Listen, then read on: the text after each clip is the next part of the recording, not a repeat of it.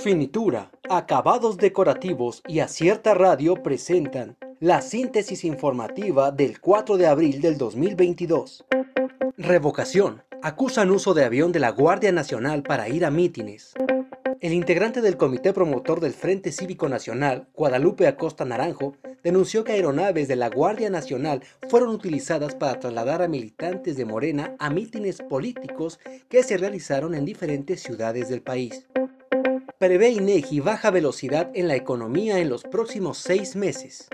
El Instituto Nacional de Estadística y Geografía señaló que a menor velocidad irá la economía mexicana en los próximos seis meses.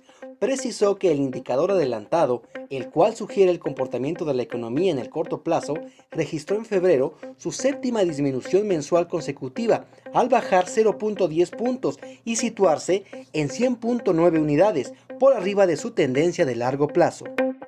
Analizan daños a la salud y si hay ahorro de energía por horario de verano.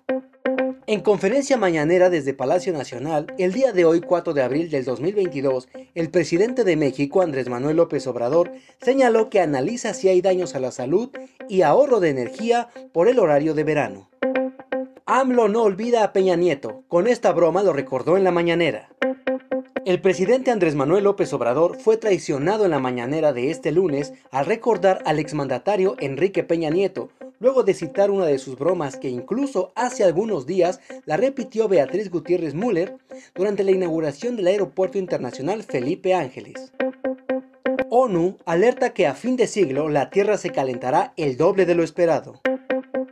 Sin unas políticas ambientales más enérgicas de las adoptadas actualmente, las emisiones de gases invernadero aumentarán más allá de 2025, lo que supondría un calentamiento global de 3.2 grados hacia 2100, cuando el objetivo es no superar los 1.5 grados, advierte esta mañana un nuevo informe de la ONU.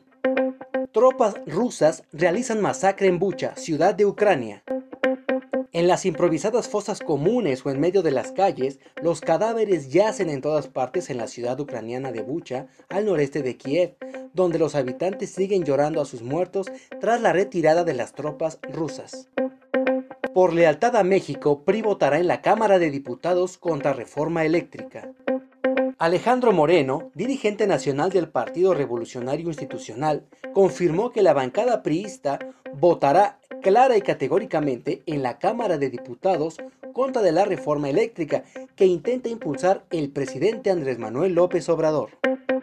Renovallantas y Muelles de Oaxaca y Acierta Radio presentaron la síntesis informativa. Escúchanos el día de mañana con más información. Síguenos en las redes sociales como Acierta Oaxaca. Visita nuestra página web www.acierta.mx.